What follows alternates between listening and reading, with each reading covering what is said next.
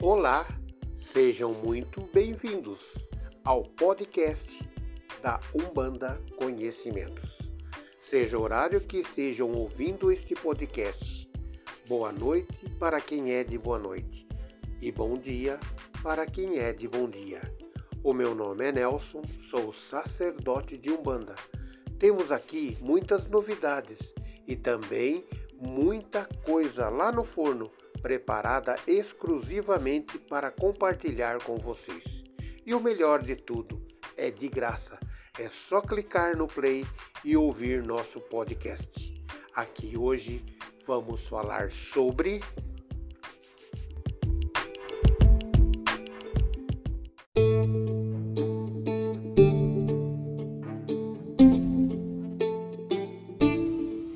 orixás cósmicos e universais, parte 2.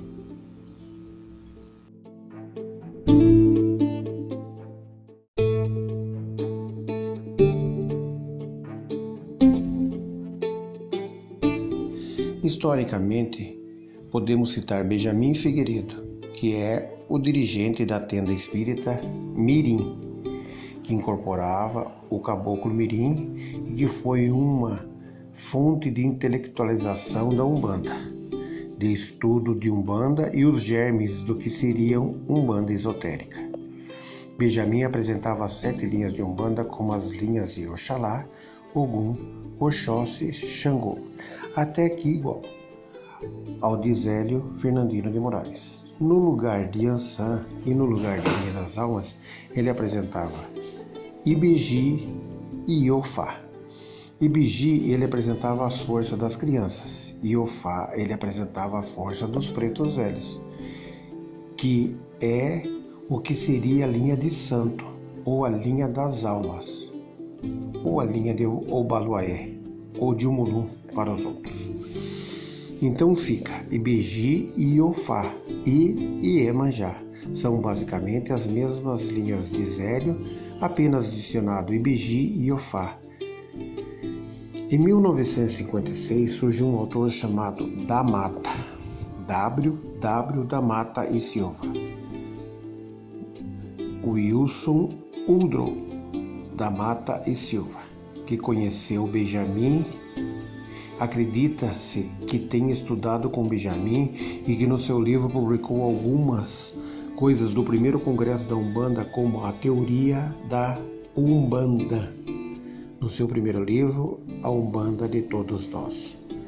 Mata e Silva utilizava a teoria das sete linhas de Benjamin, da mesma forma, só que no lugar de Ibiji ele colocava Iori, que representava a mesma coisa. As crianças no lugar de Ofá, ele colocava Iorimã, que representava a mesma coisa, a força dos pretos velhos. A mesma sete linhas de Benjamin e apenas troca os nomes de Biji por Iori e Ofá por Iorimã. E daí para frente, muitos outros autores surgiram sobre as sete linhas de Umbanda, como por exemplo Lourenço Braga. Lourenço Braga também apresentou em 1941, no primeiro congresso da Umbanda, um livro que foi publicado, chamado Umbanda e Quimbanda. Também é um pioneiro dentro da literatura de Umbanda. Lourenço Braga é o primeiro a apresentar uma linha chamada Linha do Oriente. Dentro da Umbanda, ele também pegou as mesmas sete linhas de Umbanda de Zélio, de Moraes, e no lugar de Ansan ele colocou a linha do Oriente. E no lugar da linha das almas ele colocou a linha africana. Linha africana também representa os pretos velhos. E a linha do Oriente está ali, onde os outros dois autores citados tinham colocado Ibeji ou Iori. Ele coloca linha do Oriente. Lourenço Braga foi o primeiro autor a citar a linha do Oriente e o primeiro autor a subdividir cada uma das linhas em sete falanges. Então, muitos outros autores vieram copiando.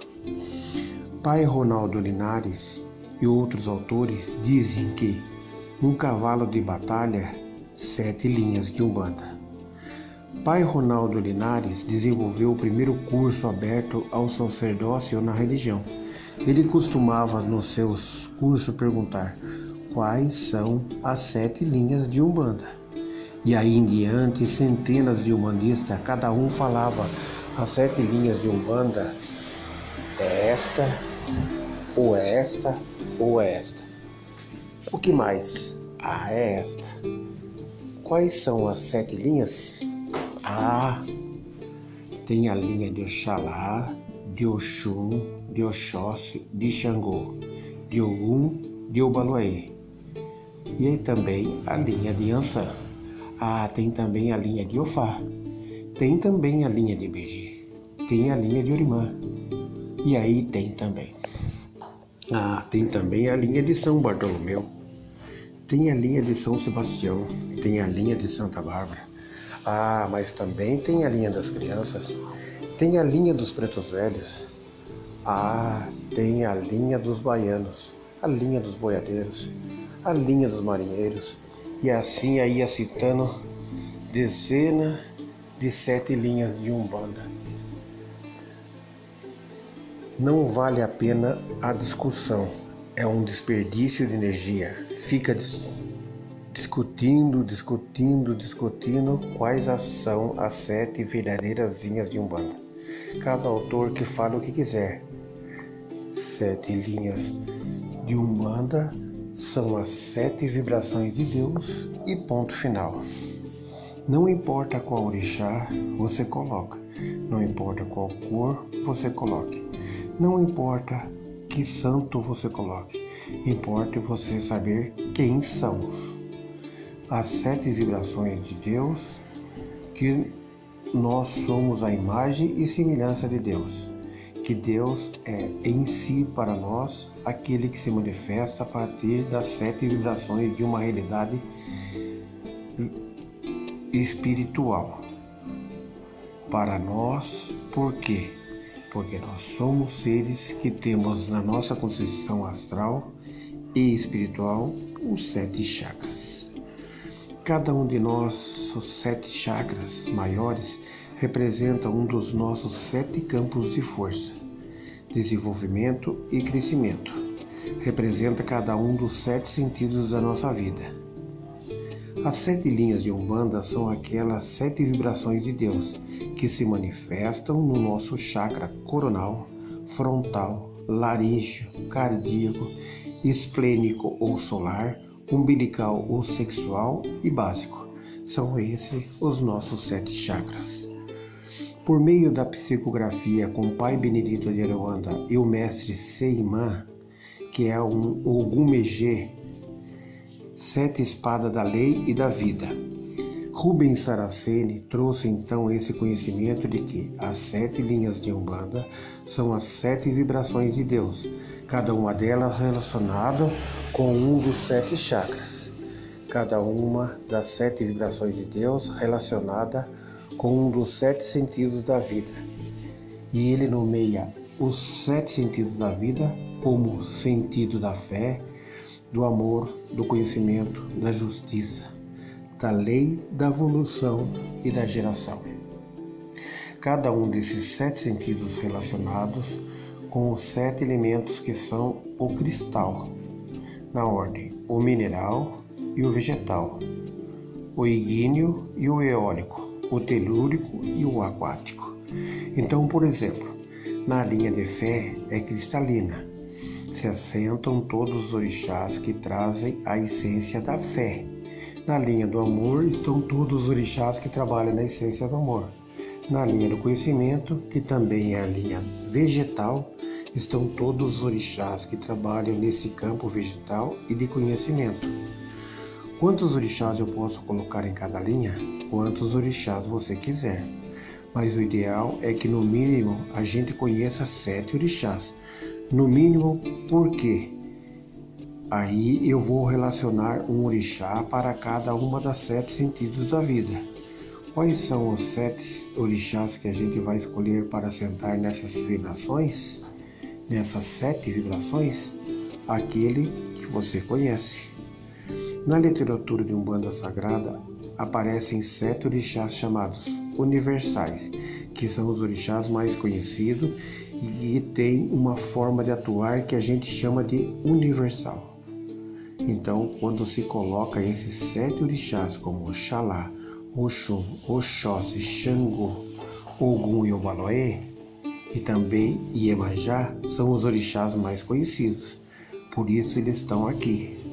Entre os mais conhecidos, quais são aqueles que se assentam nessas sete vibrações? São esses. Para cada linha e para, e para cada vibração, eu tenho um orixá. Oxalá na fé, Oxum no amor, Oxóssi no conhecimento, Xangô na justiça, Obaluaê na evolução e Imanjá na geração. A questão é, aqui eu tenho alguns orixás masculinos e outros femininos, mas em números diferentes, porque eu tenho Oxalá, Oxóssi, Xangô, Ogum e Obaloaê como masculino e apenas Oxum e Iemanjá como feminino. Na criação dentre esses esquemas temos cinco pais e duas mães. Para cada vibração eu tenho um pai ou uma mãe. Então na fé eu tenho Pai Oxalá, no amor eu tenho a Mãe Oxum. A pergunta é: não tenho uma mãe para me aparar no sentido da fé? No sentido do amor, eu só tenho uma mãe. Não tenho um pai no sentido do amor para me amparar? Na criação de Deus, quando eu vou me relacionar com esses mistérios, eu vou me relacionar sempre com uma quantidade maior de pais do que de mães. E foi aí que Pai Benedito então explicou que seria muito saudável conhecer-se, relacionar-se com um pai e uma mãe para cada vibração.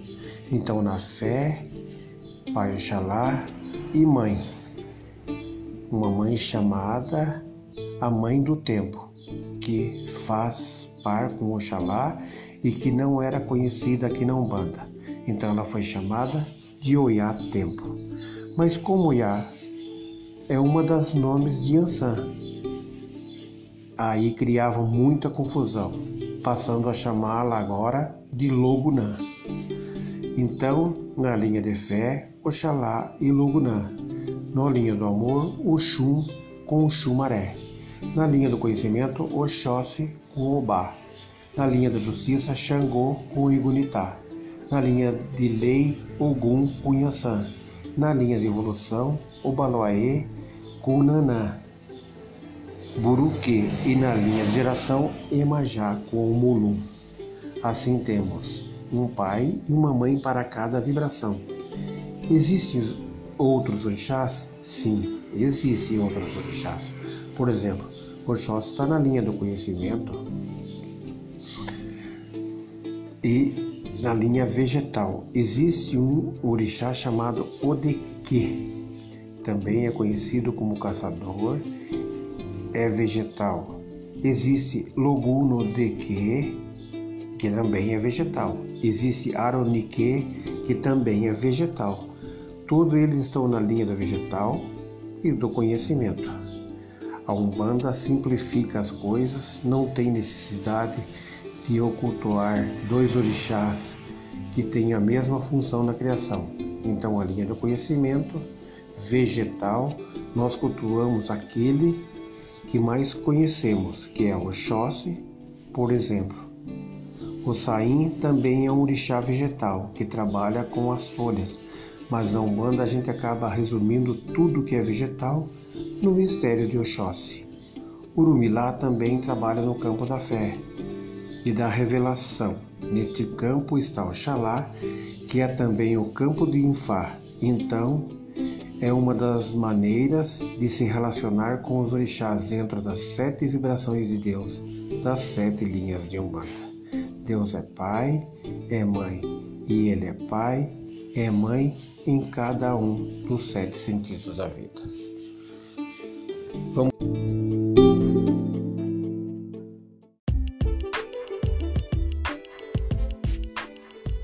Espero que vocês tenham gostado e satisfeito as suas curiosidades e dúvidas. Espero vocês numa próxima oportunidade aqui no podcast da Umbanda Conhecimentos. Que Pai Oxalá abençoe a todos. Gratidão. Axé.